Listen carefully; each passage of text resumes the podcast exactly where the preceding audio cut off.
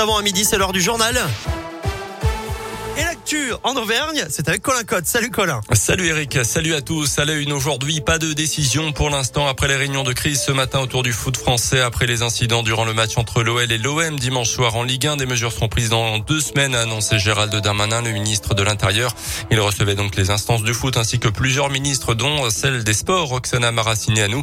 Les deux ministres qui ont d'ailleurs été testés négatifs au Covid, considérés comme cas contact après l'annonce hier de la contamination de Jean Castex. Le Premier ministre est à l'isolement pour dix jours avec de légers symptômes.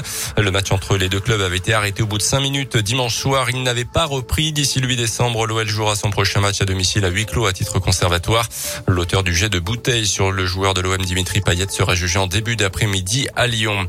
142 millions de repas distribués l'an dernier. Alors combien cette année les Restos du Cœur lancent cette 37e campagne hivernale dans un contexte économique rendu encore plus difficile par la crise sanitaire? La majorité des bénéficiaires sont des personnes seules, souvent des femmes et de plus en plus jeunes. Dans le Puy-de-Dôme, par exemple, pour la deuxième année de suite, le nombre de bénéficiaires a augmenté de 7%. Mais Bruno Rich, le président de l'association dans le département, s'attend à voir arriver de nouvelles demandes dans les prochaines semaines les frémissements et la baisse certainement des aides de l'État, puisqu'on a quand même de plus en plus de personnes qui viennent. Des personnes qui ont plus de rémunération ou qui ont eu une rémunération en baisse et qui euh, viennent chez nous. Notre crainte, c'est euh, que ces personnes qui avaient une activité et euh, se disent c'est pas pour moi et osent pas franchir la porte des restos du cœur et donc peut-être qu'ils attendent le dernier moment pour venir nous voir pour qu'on puisse les aider. Les étudiants n'ont pas eu leur petit travail d'été, ils n'ont pas non plus le petit travail euh, en complément euh, sur euh, les semaines et donc on a une augmentation de ce côté-là. Il existe aujourd'hui 1913 centres d'activité des restos du cœur en France, mais l'association prévoit de doubler le nombre de centres itinérants en milieu rural pour pouvoir répondre à l'ensemble des besoins.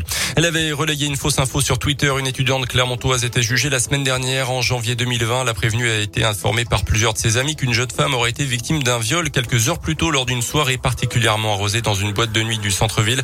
L'auteur du crime est immédiatement et nommément désigné. Il s'agirait du patron d'un bar de la ville qui participait également à cette soirée. Et sans même avoir pris la peine de s'assurer de la véracité de cette info, l'étudiante l'a relayé donc sur les réseaux sociaux.